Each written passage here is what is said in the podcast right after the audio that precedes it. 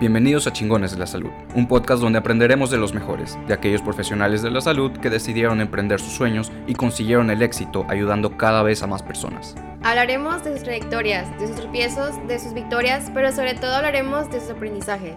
Todo con la intención de poder darte a ti las herramientas necesarias para que trasciendas en tus proyectos y te conviertas en un auténtico chingón de la salud. Nosotros somos el doctor Alejandro Garza y la licenciada Itzel Coronado y esperamos abrirte un mundo lleno de nuevas oportunidades hacia un gran futuro. Sin más que decir, comenzamos. Bienvenidos a otro episodio de Chingones de la Salud. En esta ocasión estamos con el ginecólogo y obstetra Enrique Saldívar. Doctor, muchísimas gracias y gracias por aceptar nuestra invitación aquí a Chingones de la Salud y abrirnos las puertas a su consultorio. Gracias, que amables por invitarme y pues... A darle. en lo que yo pueda ayudar. Ok, claro, bueno, este, para empezar, eh, ¿qué nos puede platicar de usted, tanto en lo personal como en lo laboral? Pues um, soy, soy ginecólogo, eh, hice una subespecialidad en medicina perinatal. Mi trabajo principalmente es obstetricia, o sea, hago nacimientos de bebés, eso es lo que, como el core de, mi, de lo que yo hago. Los ginecólogos podemos hacer varias cosas en la atención de las mujeres, de la salud de las mujeres. Vemos pacientes desde que son niñas hasta que son adultas o adultas mayores, pero yo me he enfocado más en el área de nacimiento, que, que es una de las como más clásicas de lo que tenemos en, de posibilidades de hacer en eh, como ginecólogos. Em, ¿Cómo combino eso con mi, vida con mi vida personal? Pues yo creo que medicina son de las profesiones que tienen un alto impacto en tu vida personal, eh, porque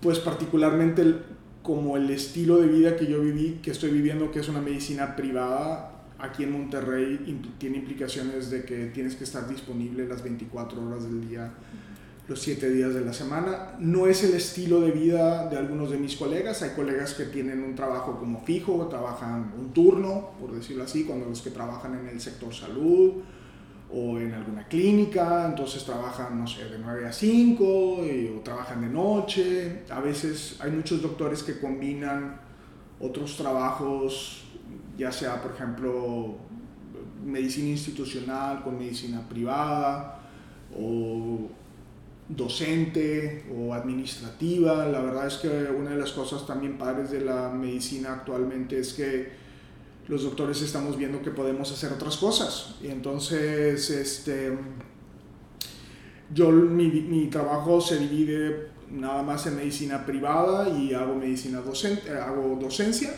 Eh, y eso es lo que he hecho en los últimos 20 años de mi vida profesional. Eh, habría que preguntarle a mis hijos y a mi esposa que cómo ven este, si los atiendo bien o no. Quiero pensar que el tiempo que les doy es un tiempo de calidad. Quiero pensar. pero este, sí, pues eso es lo que trato de hacer. Este, pero sí, pues es una... Tengo colegas, por ejemplo, oftalmólogos, otorrinos, dermatólogos, que su vida no está no es tan caótica como la mía, por decirlo así. Eso es algo que a veces no ves cuando estás chiquito, cuando estás escogiendo qué vas a hacer, casi siempre escoges lo que te gusta, pero a veces no alcanzas a ver que tiene un impacto en tu vida personal. Depende de la especialidad o del estilo de vida que, que escojas. Por regular, muchas urgencias, muchas emergencias. Pues lo que pasa es que a veces el concepto de emergencia es un, o sea, el concepto de emergencia es que no hay algo planeado, no, no necesariamente estoy viendo pacientes que se están muriendo, eh, pero pues sí, obstetricia es, es, como no sabemos cuándo van a nacer los bebés, a menos de que sea planeado, pero sí, como no sabemos, pues puede ser en cualquier momento. Entonces, eh, pues eso hace que pues sean urgencias. O sea, eh, no están planeadas, entonces pues, mi vida no está tan planeada como la de otros. Ahora díganos, ¿qué le motivó a estudiar medicina? Pues um, Yo particularmente creo que estamos muy, cuando escogemos estudiar medicina aquí en México, estamos muy chiquitos para tomar esa decisión. O sea, yo creo que, yo creo que nadie sabe a los 18 años qué es lo que quiere, o, o muy poquitas personas. ¿no? También me he dado cuenta que la medicina, lo que yo tenía conceptualizado de medicina, no necesariamente lo que estoy viviendo ahorita, entonces como que uno escoge medicina por cuestiones como muy románticas, eh, genuinas, también por darle ese nombre. Eh, he participado en como en las entrevistas de chavos que entran a medicina, entonces eso me mantiene como un poco fresco ante la idea de por qué escogemos medicina. Y yo creo que la gran mayoría de, los que escogemos medicina, escogemos medicina porque queremos ayudar a alguien. Como hay esa parte genuina, muy compasiva, y nos gustan las ciencias biológicas y a lo mejor no nos gustan las matemáticas o las ciencias exactas. Este, creo que eso fue lo que me motivó a, estudiar medicina. Eh, siempre trato de ser muy justo porque a veces como que existe esta idea de que todos tenemos que tener una vocación muy clara y yo no creo, al menos yo no creo que uno, o sea, es normal tener dudas vocacionales. O sea, yo tengo 52 años y hay días que no quiero ser ginecólogo y quiero ser pintor o quiero ser... Y realmente creo que la gente que dice de que no, yo sí estoy muy seguro de lo que escogí, pues los felicito, pero yo no creo que es un mensaje que debemos de transmitir a los chavos. Yo creo que es normal tener dudas vocacionales, es una carrera muy larga. O sea, no sé si sea la más sacrificada, pero sin duda es, de las más largas, eh, requiere de una amplia vocación y yo creo que debemos de normalizar el que, ahora que se utiliza esta palabra, eh, el que es normal que tengamos eh, dudas vocacionales, de que hay días que dices tú, ching, ¿por qué no escogí otra carrera? Porque algo más sencillo o algo menos demandante. Este. Entonces, y en el tema también creo que la formación en medicina, hace que nos alejemos de este concepto de ayudar, porque la medicina hace que los estudiantes de medicina, por el cómo aprendemos medicina, hace que nos olvidemos de ese interés inicial que teníamos al escoger la carrera. ¿Y por qué pienso eso? Pues porque los alumnos de medicina son alumnos que tienen turnos que nadie más en el mundo tiene, o sea, tienen turnos de treinta y tantas horas, eh, están inmersos en un sistema militarizado que, donde se presta muchísimos abusos, donde hay una, como una relación profesor-alumno muy vertical. ¿no? Tú ves a los arquitectos hablar con sus profesores y ni siquiera les hablan de usted, aquí es como un pecado, ¿no? que no le, este, hay una nomenclatura de externo, R4, R3, R2, R1. Entonces, pues creo que eso, a eso a veces aleja al alumno de ese, de ese objetivo inicial de querer ayudar. Se cansa tanto al final que ya no quiere ayudar a nadie. ya no quiere eso. Sí, es lo, vaya, lo que pasa y bueno, ustedes que son doctores, yo licenciada casi no es, bueno, más bien no, es, no pasé por eso, pero tú Daniel, que, que, has pasado por eso, doctor, que ha pasado por eso y lo está pasando con sus alumnos de que, que, le, que le comentan eso, este, pues eh, vaya, ahorita en la actualidad los doctores deberían de ser un poco más, más libres, ¿no? Y más de que, de hablar con, con el tú o con el, o con el de usted, pero normal, ¿no? Sí, yo, yo creo que hay varias cosas que que me gusta de cómo se están desarrollando. Puedo entender que hay colegas de mi edad o mayores que no les gusta. A mí no me gusta tanto la relación vertical. Eh, creo que eso hace que la comunicación no sea efectiva. Es algo que se extiende después hacia los pacientes también. Los doctores quieren tratar a los pacientes como si fueran niños chiquitos. Está bien si eres pediatra, pero si no, no, no tiene sentido. Este, y yo creo que debemos de tener relaciones mucho más horizontales, eso también fomenta el respeto, o sea, contrario a lo que uno pensaría en relaciones así tan rígidas y verticales, hace que Que haya más barreras. Sí, que haya más barreras y que entonces no haya una comunicación y que haya toda una serie de costumbres antiquísimas que, que no fomentan la enseñanza, fomentan el castigo y todo ese tipo de cosas. Entonces yo creo que a mí no, yo no soy tan cuadrado en ese sentido. Me gusta tener relaciones mucho más horizontales con mis pacientes y con mis alumnos. Que al final de cuentas el, el sistema ha sido el que ha deshumanizado una de las profesiones más humanas que existen. Eh, es correcto. Ahora, yo no, digo, seguramente algunos de mis alumnos dirán lo contrario, ¿no? dirán que soy un perro y bueno, pero me he ido modificando, ¿no? Eh, uno no es un producto terminado nunca, ¿no? Y no, hay una, no, eres estático, todos los días despiertas y eres una persona diferente de acuerdo a tus experiencias del día de ayer, y eso es lo que te hace un producto no terminado. Yo nunca he sentido que ni que estoy completo, ni que dejo de aprender, siempre, siempre hay cosas en las que voy a, me voy a mejorar, ¿no? y, y, y creo que esa parte al principio de mi carrera docente sí era muy estricto, ahorita estricto por decirlo de una forma, ¿no? A lo mejor sigo siendo estricto, pero, pero ya no con esa verticalidad, creo yo. Habría que preguntarle a mis alumnos. Vamos a preguntarles. Este, y doctor, ¿tuvo eh, complicaciones de que en su carrera? Sí, claro. Sí, yo, yo te diría lo que he contado ya en algunas ocasiones. Yo llegué aquí a Monterrey.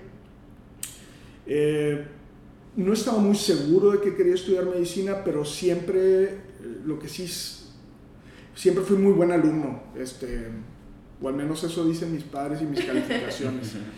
Eh, era un alumno que estaba acostumbrado a estudiar todo al final, eh, o a veces ni estudiar, y me iba bien. De hecho, me gradué en la percentila 10 de mi clase, o sea, nunca, había, nunca reprobé ninguna materia.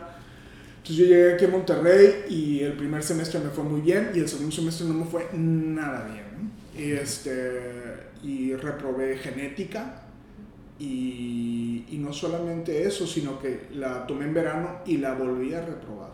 Entonces eso fue un shock para mí grandísimo, no te lo puedo explicar. O sea, yo llegué a mi casa, me yo soy de Matamoros, me encerré en mi casa a llorar y a ya estaba muy frustrado, nunca, nunca, no entendía por qué no me, me había pasado eso.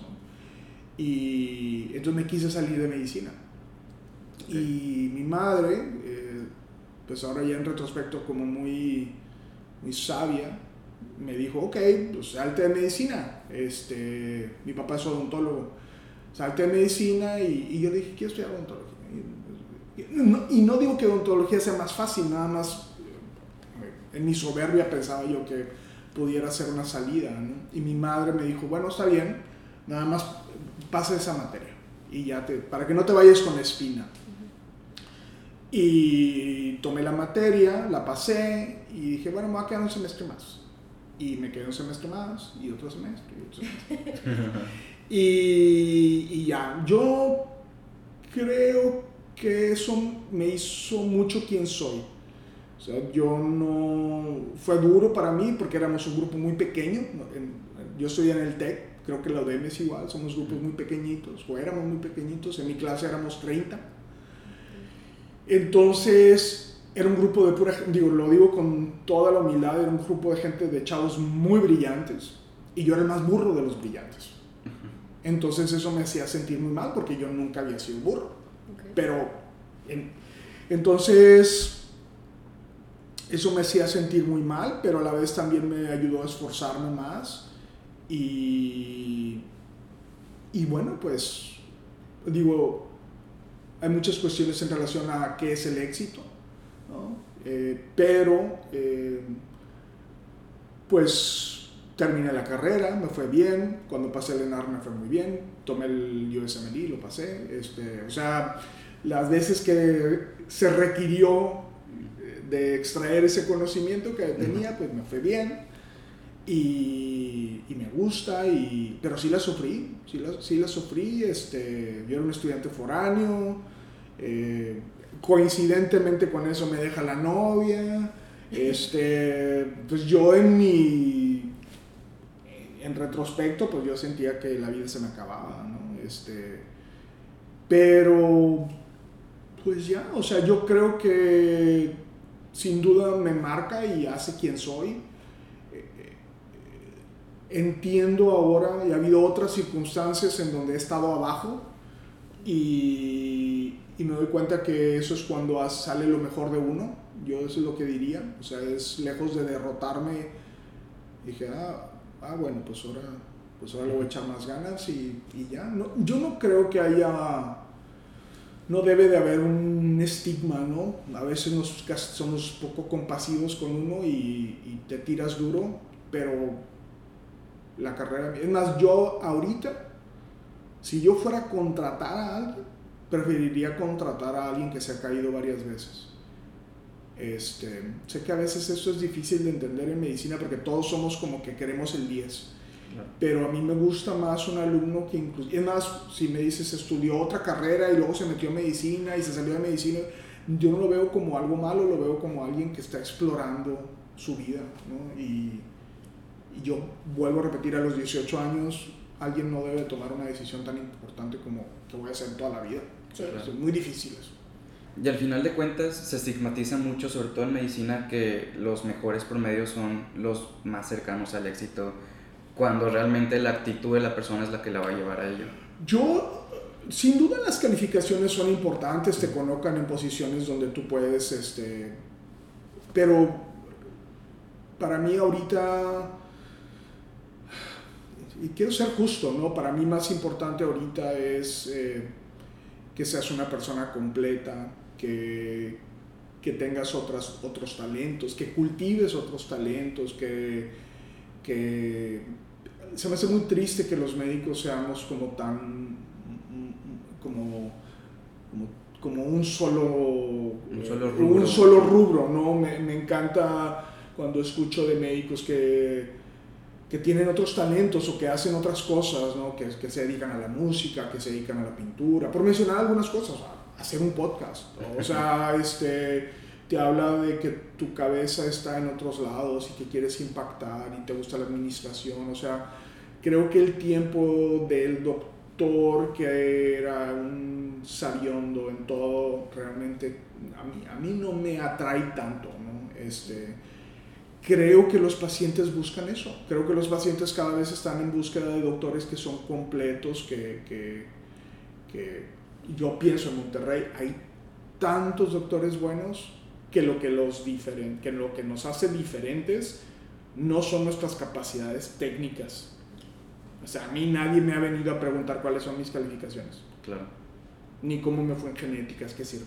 Vienen porque soy Enrique, algo les cae bien o algo les cae mal también. O sea, y es válido. Es válido también. Entonces, creo que el diferencial no es tanto el producto técnico, ¿no? y, y, eso es bien difícil de entender cuando estás chavo porque tu único foco es como adquirir esas destrezas técnicas que nos olvidamos de que, de que, de que sí son muy importantes, pero la razón por la cual el paciente se siente satisfecho tiene que ver con comunicación, tiene que ver con empatía, tiene que ver con este, esta capacidad de poder, eh, eh, de, de, estar disponible, o sea, toda una serie de cosas que... Entonces, volviendo a tu pregunta o a tu comentario, yo no creo que las calificaciones sean todo. De hecho, creo que es una parte muy pequeña. Claro, al final de cuentas, un médico que se enfoca solamente en sus calificaciones, en lo único que va a ser bueno es en, en lo que sabe de medicina. Creo que sí, creo que sí, no digo, no, perdón la interrupción, creo que sí, pero digo, también hay que echarle muchas ganas. Claro. Para usted, ¿qué es el éxito? Porque yo sé que a lo que nos está contando no es tanto este calificaciones, este, no es tanto este, machetearte las, las, los libros, ni las tareas, ni nada por el estilo. Entonces, para usted, ¿qué es el éxito? Híjole, pues es una buena pregunta. Yo creo que, es, creo que no es un producto definido, terminado. ¿no? Eso... Yo podría decir que soy exitoso en el sentido de que estoy haciendo lo que me propuse hacer. Entonces, en ese sentido, creo que todas las cosas, y, no quiero sonar soberbio ni nada, pero todas las cosas que me he propuesto las he logrado. O sea, estoy viviendo lo que me propuse vivir en ese momento en el que tú estás ahorita. Entonces, en ese sentido, me considero exitoso, ¿no? Con un amplio sentido de gratitud. O sea, me siento más que exitoso, me siento como muy agradecido. Bueno, habiendo dicho eso, ¿qué esperaría de mi vejez? Em, yo creo que saberme retirar a tiempo, eh, el que la gente, el haber, el haber tocado la vida de mucha gente, eso también me hace muy feliz, ¿no? me, me hace sentirme muy exitoso. El que el que pueda dejar a la humanidad gente de bien, o sea, me refiero a mis hijos, que ellos sean exitosos en lo que ellos decidan ser exitosos. Claro. Eh, si te ves, o sea, si no me importa, y, lo, y vaya, o sea, eh, fui director de, o sea, he cumplido lo que he querido, ¿no? He sido director de departamento, estuve, he estado en varios puestos, ya, ahorita ya no aspiro a a ese reconocimiento. Realmente no me... Nunca me ha gustado la investigación, siento que hay un, bueno, ahora hay un foco muy grande para eso, nunca me ha gustado, qué bueno que le gusta a la gente y qué bueno que hacen trabajos de investigación, me encanta. Eh, yo creo que me gusta más la cercanía del, de la consulta y de estar cercano a mis pacientes. Eh, no estoy diciendo que una cosa sea mejor que otra, sino simplemente estoy hablando de cosas que me gustan y no me gustan, porque en la docencia hay como un, un movimiento a tratar de producir conocimiento y eso también está muy bien. A mí no me encanta. Este, pero bueno, eso, yo, yo creo que el éxito es hacer lo que te gusta, eh, dejar algo de positivo en la gente con la que te toca interactuar, eh, tus pacientes, tus colegas, tus amigos, tus pacientes, este, y ya, pues morirse tranquilo, a gusto. no de COVID.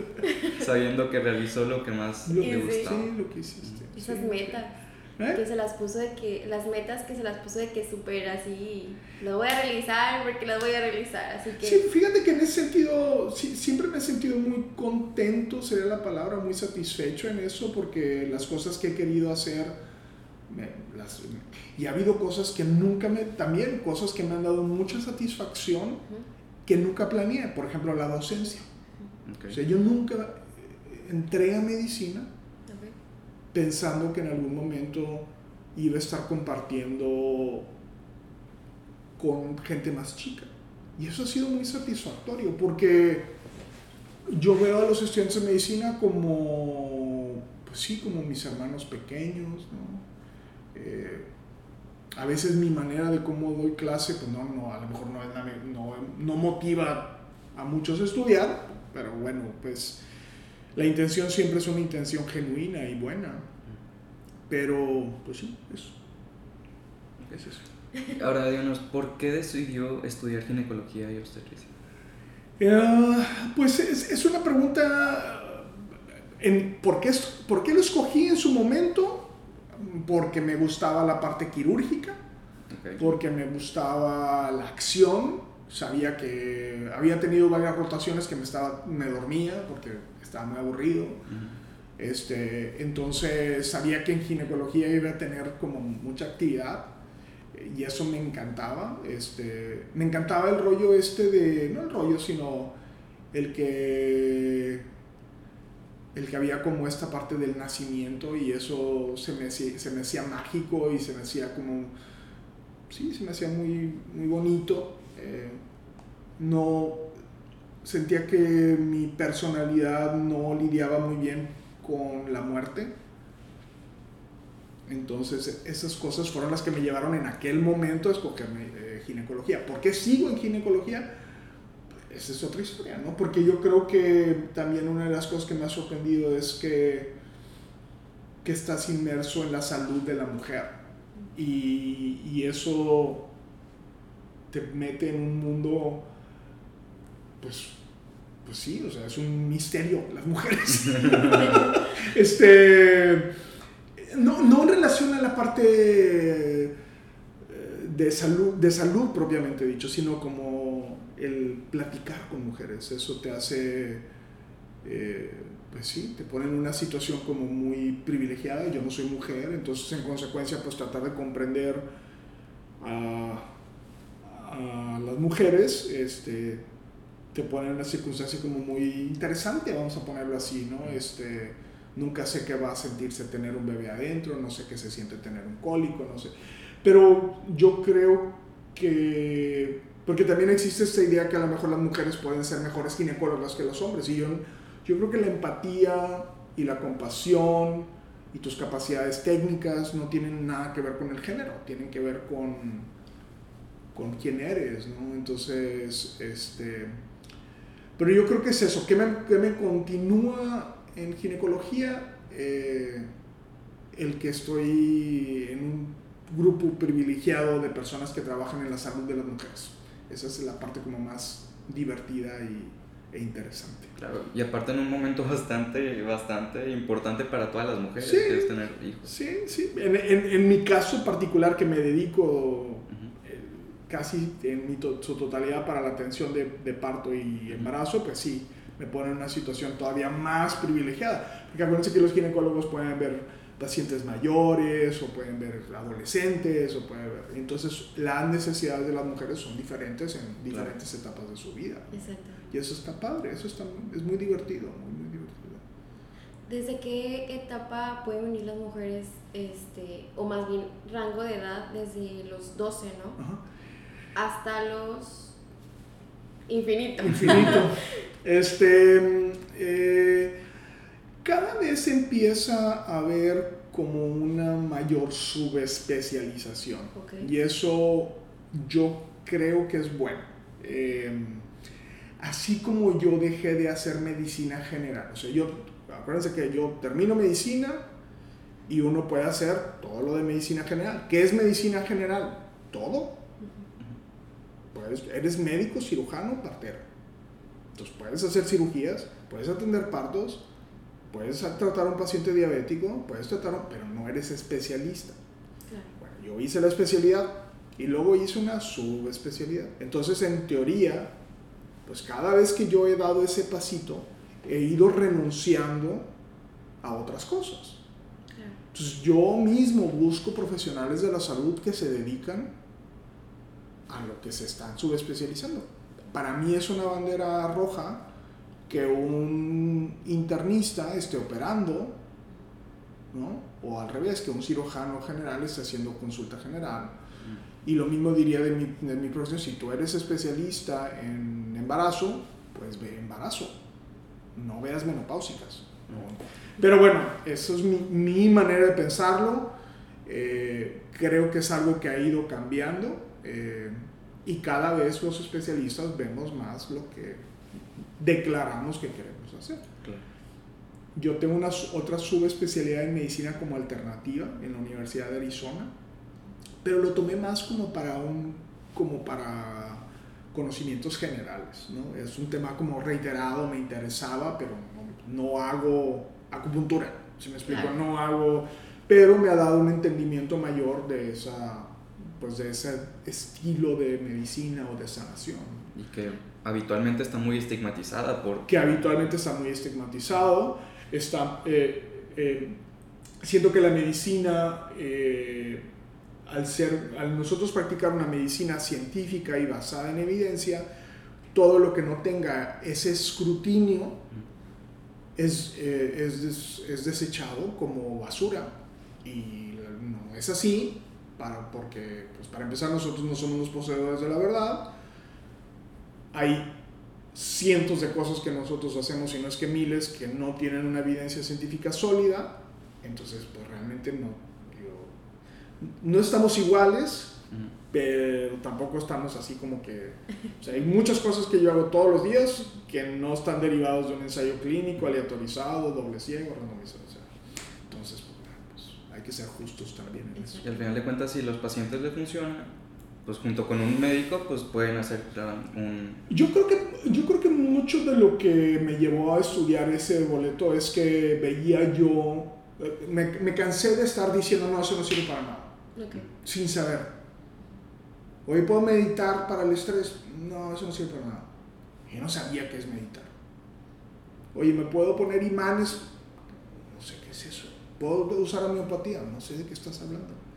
Entonces dije, déjame le doy. O sea, todo lo que los médicos sabemos hacer es como experimentar, ver, oye, a ver, ¿por qué, ¿por qué dicen esto? ¿Por qué? Entonces me metí a estudiar eso. Eh, yo no practico homeopatía, pero sé que de qué se trata, ¿no? Al menos creo que entiendo un poquito más que quien lo único que ha hecho es decir, no, eso no sirve para nada. No estoy diciendo que sirva, pero sí, pero ¿Cómo fue tu experiencia en la especialidad? En la especie, bien, muy padre. Eh, muy padre, o sea, yo creo que cuando uno está haciendo la espe- cuando estás ahí, es, es que a veces las preguntas son diferentes, porque es, por ejemplo, ¿por qué escogiste medicina? Por eso lo escogí. Porque Ajá. sigo en medicina, son las otras cosas. Claro. Pero la residencia, te puedo decir que cuando la viví, era muy divertido. Era muy divertido, me encantaba tener un turno, me encantaba estar, el ambiente, me encantaba trabajar ahí, me encantaba el rush de estar trabajando tanto. Fue muy pesado, es muy pesado. Hay, ten- yo tengo mis propias ideas de qué podría, no propias, no digo, tampoco descubro el hilo negro, pero creo que hay muchas cosas que deben de cambiar, ¿no? Pero este, a mí me encantó la residencia. Es más, si, si me dijeras que pudiera volver, volvería, sin duda.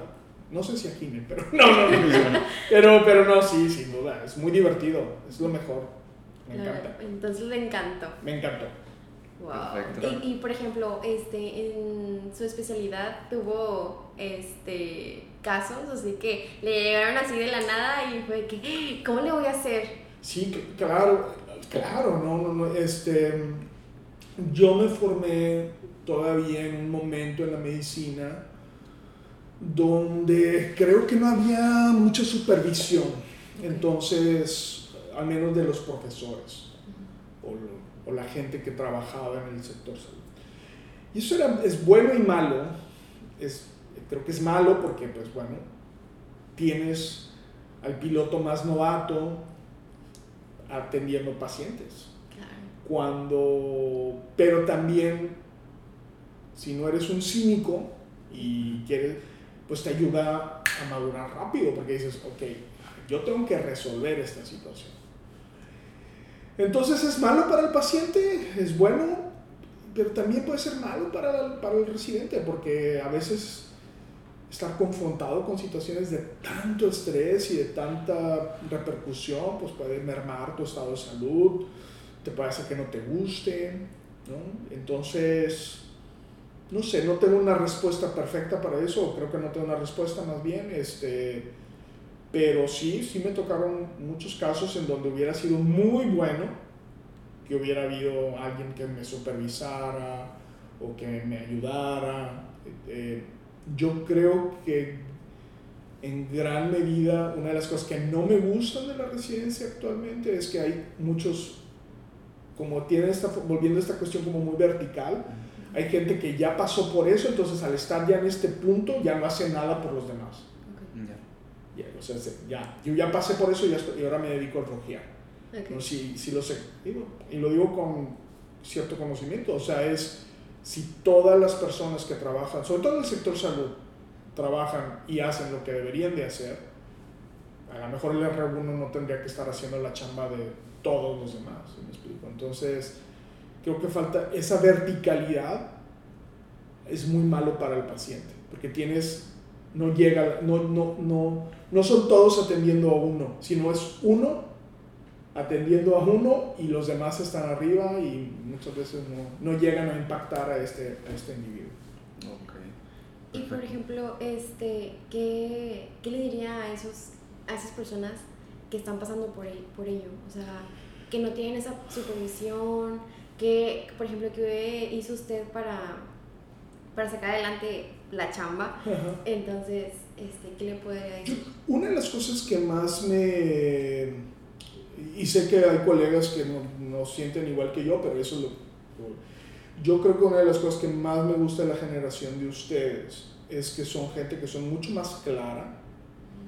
Eh, es gente que son personas y no me gustan las divisiones, o sea, no me gustan esos inventos que hacen los psicólogos de que millennial y que boomer, y que, o sea, se me hace que son así como, eh, no me gustan esas, yo creo que los humanos somos humanos y vivimos circunstancias diferentes y punto, ¿no? Y, y, es la experiencia que uno tiene lo que nos hace actuar de cierta forma, pero encasillarnos, yo creo que yo soy muy millennial, por darle un ejemplo así, ¿verdad? Pero, pero volviendo a tu pregunta, yo creo que me, me gusta mucho que los chavos o la gente más joven esté, esté priorizándose ellos mismos.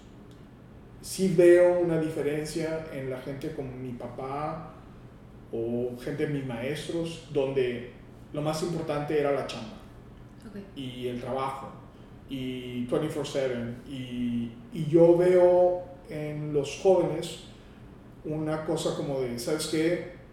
Para yo poder hacer ese trabajo, primero soy yo y yo tengo que estar bien de salud. Y entonces mi generación lo ve como una debilidad. Es que tú eres un débil, no estás dispuesto a invertir o, no estás disponible, o eres una persona hedonista, o nada más, que, nada más eres egoísta, nada más estás pensando en ti.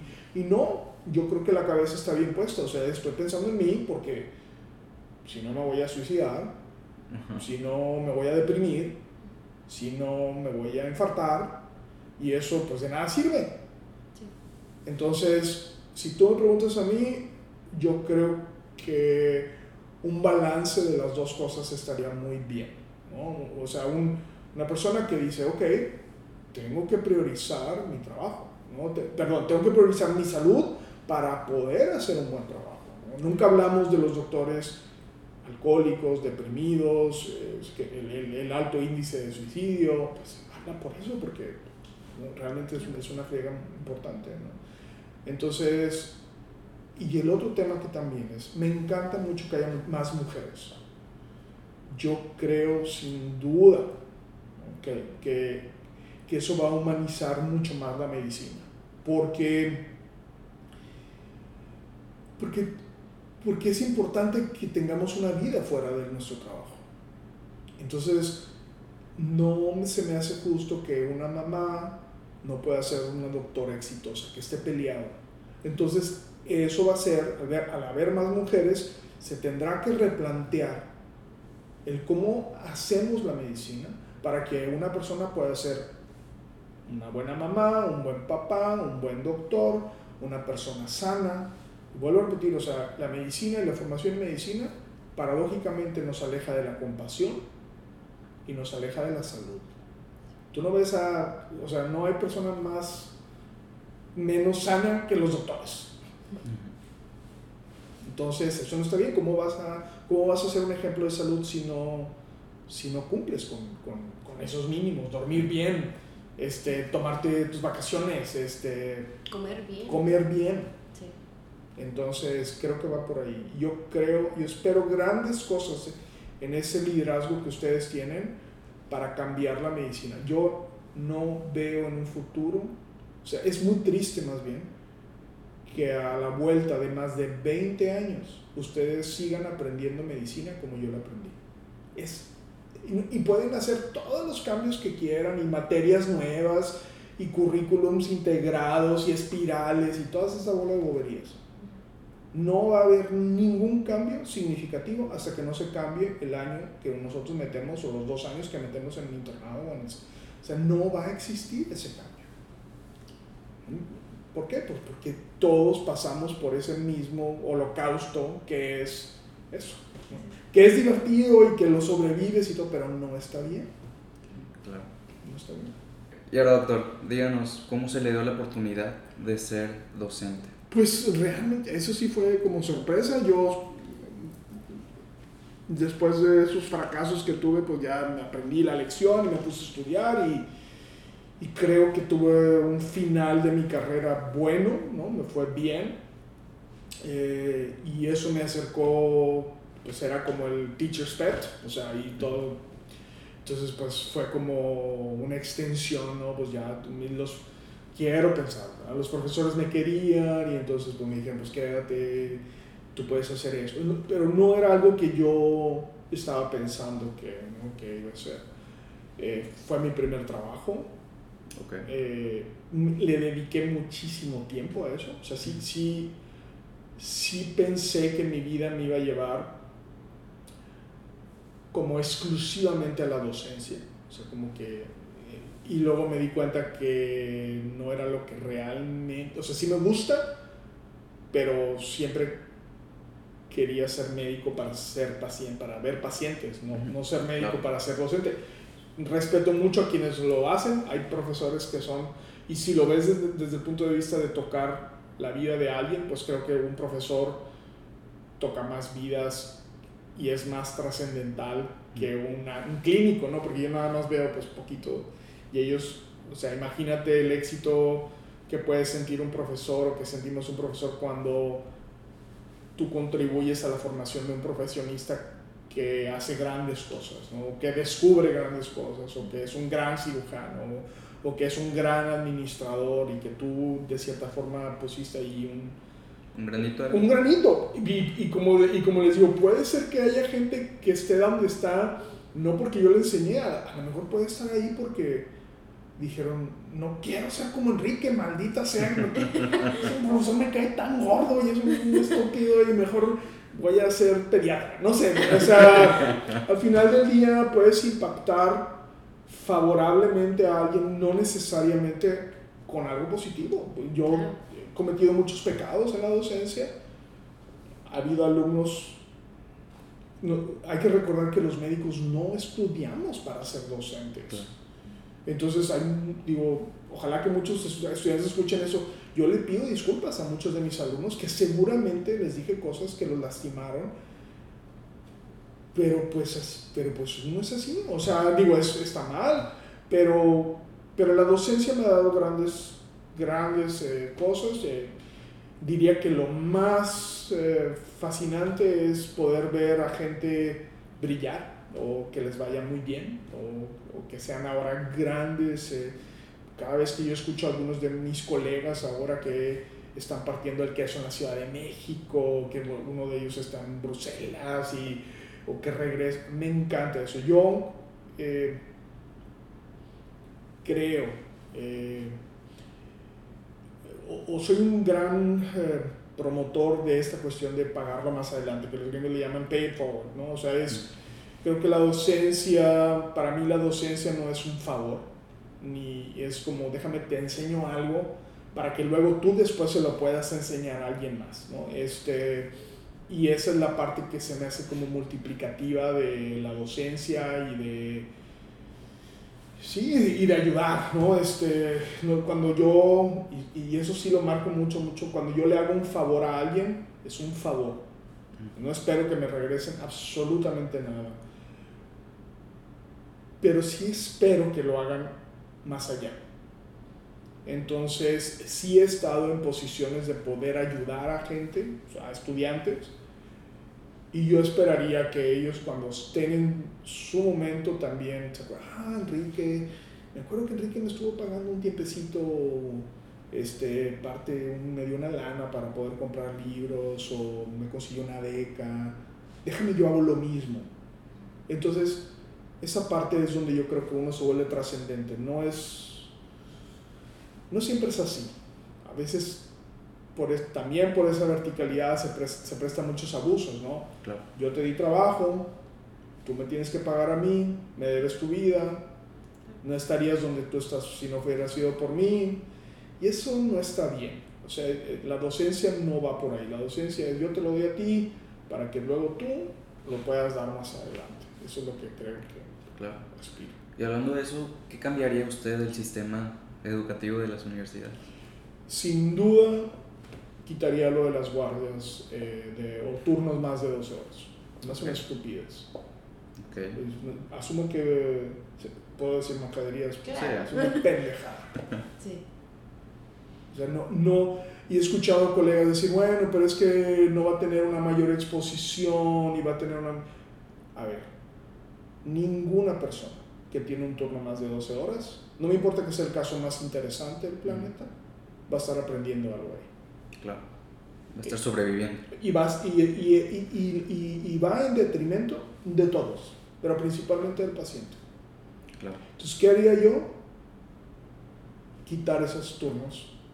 Es, es, una, es una tontería y me irrita mucho, porque el residente, en caso específico del residente, el residente es un estudiante cuando le conviene a la universidad y es un peón cuando le conviene al hospital. O sea, es un peón. O sea, a ver, no nos engañemos, el seguro social, todos los hospitales, si no fuera por los residentes y los profesores flojos que están ahí, no digo todos, pero si, si, se, si se dividieran el trabajo, otra historia sí. Entonces, prohibido turnos mayores de dos horas. Oh, ya te la vayas 24. 24, pero al día siguiente te vas a dormir a tu casa. No me importa que esté en un mejor caso del planeta, no me importa que... pero no haces nada ese día, ni clases, ni nada. Te vas a dormir o te vas a descansar. No podemos perpetuar un sistema que enferma a, su, a, quien está formando. Claro. Es, es, es, que es, es que es una estupidez. Y tiene cientos de años. Y te digo, el TEC hace, no, sí, que, que el TEC 21 y la UDEM seguramente tiene sus locuras también, y que vamos a cambiar, y integrado, y problem-based learning, y nada. de nada sirve. Si te vas a meter dos años haciendo turnos de 36 horas. ¿Por qué? Porque ese alumno va a decir al final de su vida, es, a ver, a mí la vida me debe. Me han jodido tanto que alguien va a pagar las consecuencias. Y eso es lo que sucede, es la realidad. Y que al final de cuentas, cuando ellos llegan a mayores puestos, terminan por desahogarse con los que... exacto. Yo ya pasé por eso. Ahora tú, a ti te toca. Nunca se, tiene que romper de tajo, no más. Punto, no más. No hay más. No me importa si se cae el hospital, que alguien pague los platos rotos, pero no lo debe pagar una... Estás, imagínate, imagínate otra profesión. Quitaría el servicio social también, pero eso es otra historia. Pero imagínate eso. Tú tienes un piloto que estás entrenando para que vuele un avión, lo pones a volar el peor avión, o sea, una avioneta todo, con un motor, toda fregada, en la peor de las circunstancias. Eso es el servicio social. Tienes al médico más novato, en el lugar más pinche, cuando estoy hablando del sistema rural, este, atendiendo pacientes graves. O sea, es un piloto novato volando una avioneta que está descompuesta en una tormenta. No. No. No va. ¿Quién debería estar ahí? El piloto con más experiencia. experiencia. Es, es, un sistema, no sé quién lo inventó, quién lo diseñó, pero quien lo diseñó no está, está cumpliendo nada más ahí como una cuotita ahí para que la gente se calle. Es una cuestión política tonta. Y la residencia, sin duda, es eso. ¿no? La residencia es, tienes a chavos haciendo cosas que no deberían de estar haciendo y que deberían de estar supervisados para que fueran mejores médicos, con turnos mejores. O sea, no, no, no, hay, no hay para eso. No, no hay una excusa. No, a mi juicio no hay ninguna excusa. La exposición, a lo mejor el, el, quitar los turnos y eso va a hacer que te expongas menos.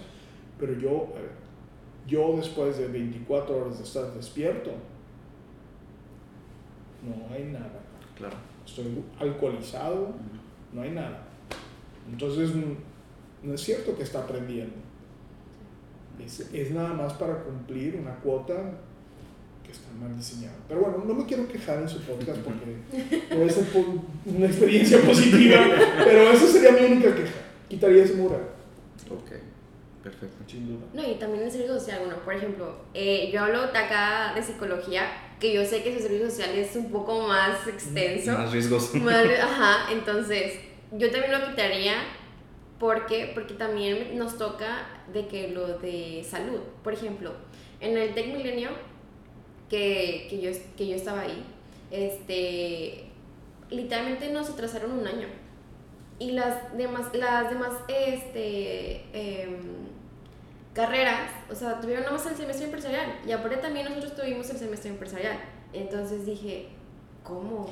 O sea, no, y lo mismo que hice en el servicio empresarial a lo que hice en el servicio social. O sea, El caso específico del servicio social, en retrospecto lo veo como una experiencia que fue grata, y, ¿no? y- y- pero no sé qué tanto lo estoy racionalizando yo a, bueno, pues ya, o sea, si la vida te dio limones, haz una limonada, o sea, pero sin duda no es, un, no, no es bueno para los pacientes. Digo, no, no conozco la data, pero no es el escenario. O sea, no, no, no sé cuáles sean, no, no es el escenario, ¿no? Que mm, son, es- trabajas en situaciones precarias, peligrosas ahora, ¿no? Cuando a mí me tocó el servicio rural, pues no pasaba nada. Si no te caías del caballo, no pasaba nada. Pero ahorita los pueden matar. Sí. México es, una, es un país eh, inseguro en sus áreas rurales, entonces yo no me gustaría que mi hijo estuviera en Perros Bravos, Nuevo León. ¿no? Claro. Y a cada, a cada rato salen casos de asesinatos. Sí, De, eh, eh. No, y con uno, con uno que eso sea, sea suficiente para decir, no, no, no, no manches, o sea, no vale la... O sea, a ver, ya, ya, ya hacemos suficientes sacrificios. Ujú. Entonces, aparte quieres que te entregue un año de mi vida. O sea, si ya de por sí estoy enojado porque me hiciste hacer guardias y me diste turnos inhumanos que ninguna otra profesión tiene, luego me dices que te regale un año de mi vida. Y por ejemplo y nosotros... regalado. Y regalado. O sea, mi papá pagó mi carrera. Sí, Yo no le debo nada al Estado. O exactamente.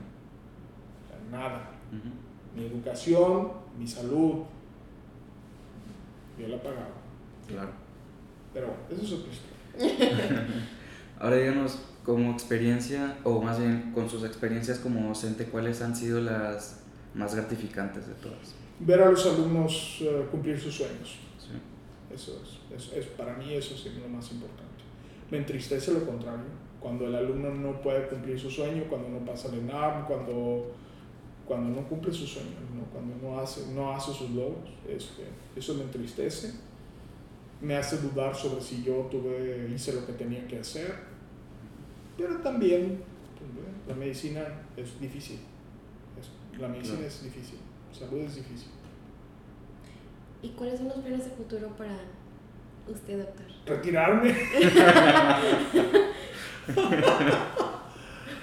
Ya está Eh, pensando en eso. Estoy pensando exactamente retirar. No, no, no, este sueño con poder retirarme. Sí, sueño. Eh, sí quiero eh, disfrutar mi vejez. A lo mejor soy injusto, ¿no? Porque hay gente que le gusta tanto su trabajo, eh, que les gusta estar en el hospital y les gusta venir y eso. es- Pero yo, a mí, no es algo, no- no es que no me guste lo que hago, me fascina lo que hago, pero veo una oportunidad tan padre de poder hacer otras cosas.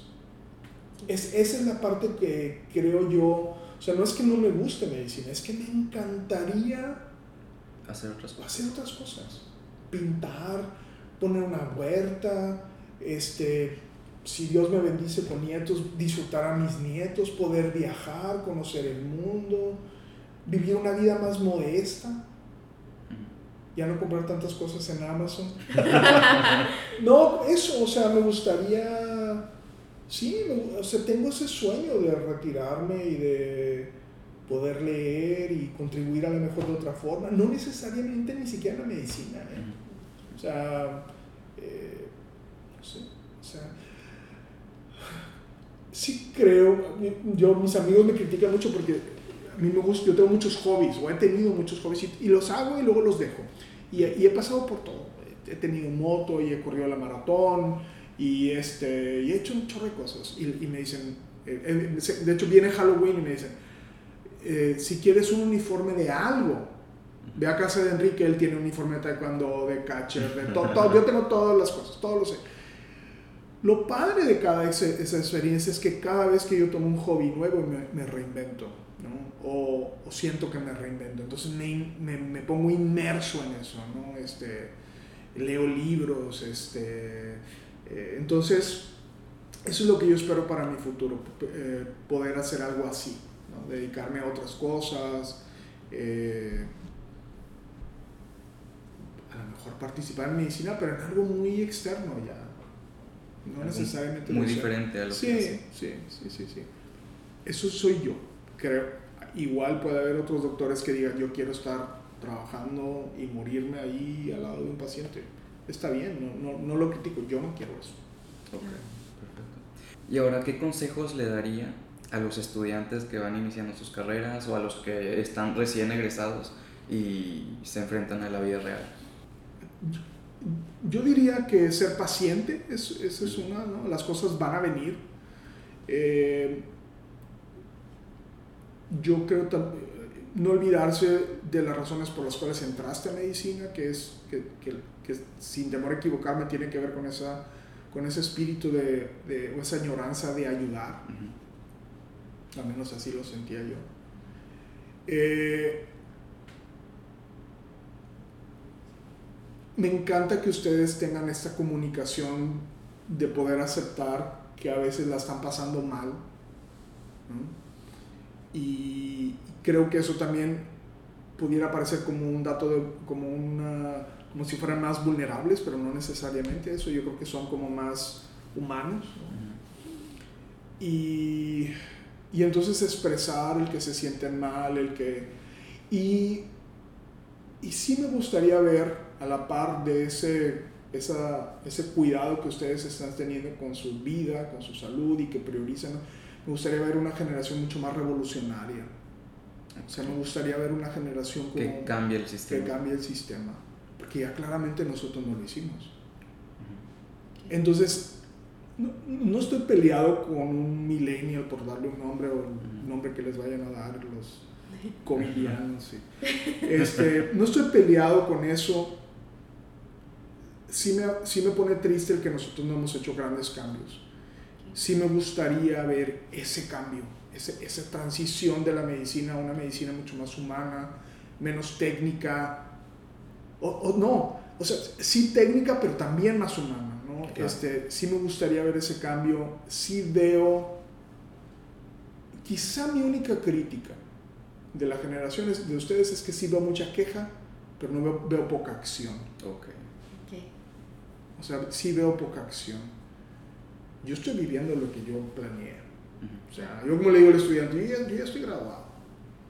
Ahora a ti te toca. Entonces yo sí vería como un poco más de energía de para... Yo nací en el 68, vengo de una generación, o al menos mis padres, me expresan esta idea revolucionaria, de cambio, de... Yo creo que en estos como círculos que hacen la humanidad, yo espero que esa generación, o sea, esta generación está sufriendo mucho, su generación. Sí. O sea, están viviendo una pandemia, están encerrados, en su momento más divertido, o sea, si yo te puedo decir, o sea, si pudiera contar lo que hice en mi vida, o sea, yo viví una juventud sumamente disipada, hice lo que quise, aparte bien larga, y ustedes no la están viviendo. Entonces creo que va a generar tristeza, enojo, algunas sensaciones positivas que va a ser el caldo perfecto, creo yo, para un comportamiento, a ver, no, no vamos a dejar o sea, no, ya tengo un año y medio internado, esto no va a suceder. La exigencia va a ser, no vamos a permitir que los políticos nos hagan esto, no voy a estar trabajando en un sistema de salud que prioriza eh, la mediocridad. Eso es lo que yo espero. Eso sí me encantaría verlo antes de que me muera. O sea, sí me gustaría ver algo disruptivo, cambiante. Entonces, ¿qué consejo yo les daría a los chavos? Es, es ese. O sea, tengan paciencia, pero no tanta. Okay. Es hora de cambiar las cosas. Ya, las, ya nosotros ya no lo hicimos. Les toca a ustedes. Nosotros. Perfecto. Exactamente. ¿Y dónde se encuentra su consultorio? Yo estoy en el noveno piso, consultorio 4, del Zambrano de León. Este, aquí tienen mi consultorio. ¿Cómo cambiar? ¿Y en redes sociales cómo lo podemos encontrar? Es DRE Saldívar. Eh, uso Instagram, Facebook casi ya no me gusta. Este, me gusta Instagram, se me hace como muy visual. Eh, TikTok. no- TikTok no lo hago. ¿Sabes qué? No, no tengo mucha gracia. Creo que tengo un video y es de mi socia. Este, me gustan, no es, no es tema, pero me encantan las redes sociales. Creo que mi red social es mucho más social. Ujú. sí, sí nosotros, o sea, sí, vaya, porque soy médico, entonces hablo de medicina, pero no es el objetivo. El objetivo es fomentar esta conexión social. A mí me encanta la idea de humanizar la medicina y entonces me gusta que la gente vea cómo soy, que me gusta el vino, que me gustan los viajes, que lloro, que estoy triste, que, o sea, esa parte me gusta. Muchos colegas su red social es para enseñar, ¿no? Es una red de enseñanza, ¿no? Y a, a mí no me late tanto eso. No digo que esté mal, nada más yo, yo soy así.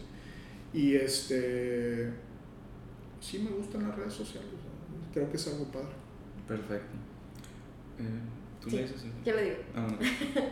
Bueno, muchísimas gracias por, por permitirnos de que ese tiempo, que la verdad fue muy grato el tener este, esa compañía con usted. Y muchas experiencias que nos ha contado, este, muchas eh, muy, muy, muy vividas. Y que esperemos eh, que lo que nos empezó a comentar sobre cambiar ahora sí nuestro, nuestro potencial y ser este, luchones y tener ese objetivo siempre para poder cambiar las cosas en lo que sea más pequeño a toda la sociedad. Así que hay que cambiar México. Básicamente. Sí. Entonces, eh, muchísimas gracias, doctor. No sé si quieras. eh, No, igualmente, muchísimas gracias. Experiencias que pocas veces se, se platican dentro del ámbito profesional o inclusive del educativo, pero es precisamente esto lo que buscamos en, en el podcast. No, hombre, gracias a ustedes por invitarme. Yo le, te dije a ti, pues yo no sé si cumple el criterio para chingones de la salud, pero bueno, pues sí, ustedes. pero este, les agradezco la invitación, me encanta a mí platicar de esos temas, este, es algo que me apasiona y, y, pues si este puede ser un vehículo para que alguien diga, ah, ok, pues entonces no está tan mal quejarse y no está tan mal sentirse triste y ahora entiendo que la vida puede ser complicada y, y eso lo hace sentir mejor, pues eso ya de entrada es un, es un buen logro. Perfecto. Pues muchísimas gracias. ¿no? no, de nada, al contrario. Esto ha sido por el episodio de hoy. Esperemos que se haya cerrado y esperemos verlos hasta la, el otro episodio. Bye. Bye.